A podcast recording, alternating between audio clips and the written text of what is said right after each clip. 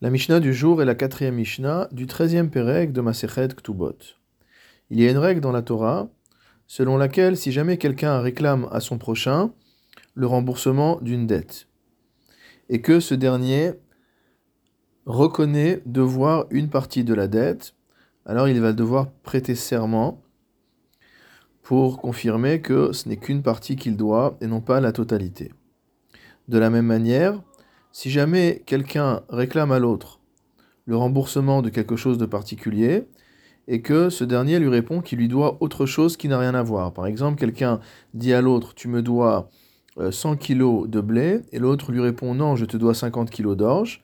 Dans ce, cas-là, on est dans une autre catégorie, et euh, la personne à qui on réclame le remboursement n'a pas à prêter serment, elle est considérée comme étant digne de foi.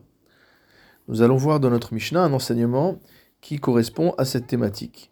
Atoen et Travero Kadeshemen. Il s'agit d'une personne qui réclame à son prochain le remboursement de Kadeshemen, des cruches d'huile. Veroda Bekankanim. Et la personne à qui on réclame reconnaît devoir des kankanim, entre guillemets des bouteilles. Admon Omer, dans ce cas-là, Admon considère que Vehoda étant donné que la personne a reconnu devoir une partie de ce qui était réclamé, Yishava, il a l'obligation de prêter serment. Vachachamim omrim, les chachamim quant à eux disent, Enzo hoda'a miminata'ana. Le fait de reconnaître que je dois des bouteilles n'est en rien une partie de ce que réclame l'autre, à savoir des cruches d'huile.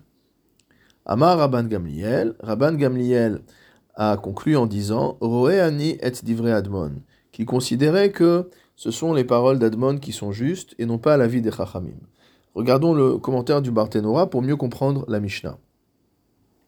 Nous avons donc une personne qui réclame à son prochain des cruches d'huile. Et il reconnaît devoir des kankanim. Qu'est-ce que cela veut dire? Le Barthénora explique Rekim Beloshemen. Il reconnaît devoir des ustensiles vides mais sans l'huile.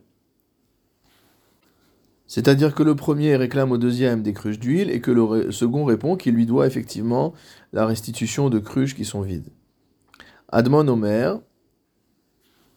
Admon considère que Yesh anazo shemen vekadim que lorsque je réclame à mon prochain des cruches remplies d'huile, en fait, je réclame deux choses. Je réclame d'une part les cruches et d'autre part l'huile. Et donc, lorsque la personne reconnaît devoir les cruches, c'est une partie de la ta'ana, c'est une partie de ce qui est réclamé. Et dans ce cas-là, il y a obligation de prêter serment. Les chachamim non, disent ça n'a rien à voir. Lorsqu'on réclame à son prochain euh, 10 cruches d'huile, c'est l'huile dont on parle. L'ustensile n'est là que pour contenir l'huile, mais ce n'est pas l'ustensile en lui-même qui est réclamé. Et donc finalement, moi je réclame de l'huile, et toi tu me dis que tu me dois des cruches vides. On est dans deux domaines totalement différents, et il n'y a pas d'obligation de prêter serment.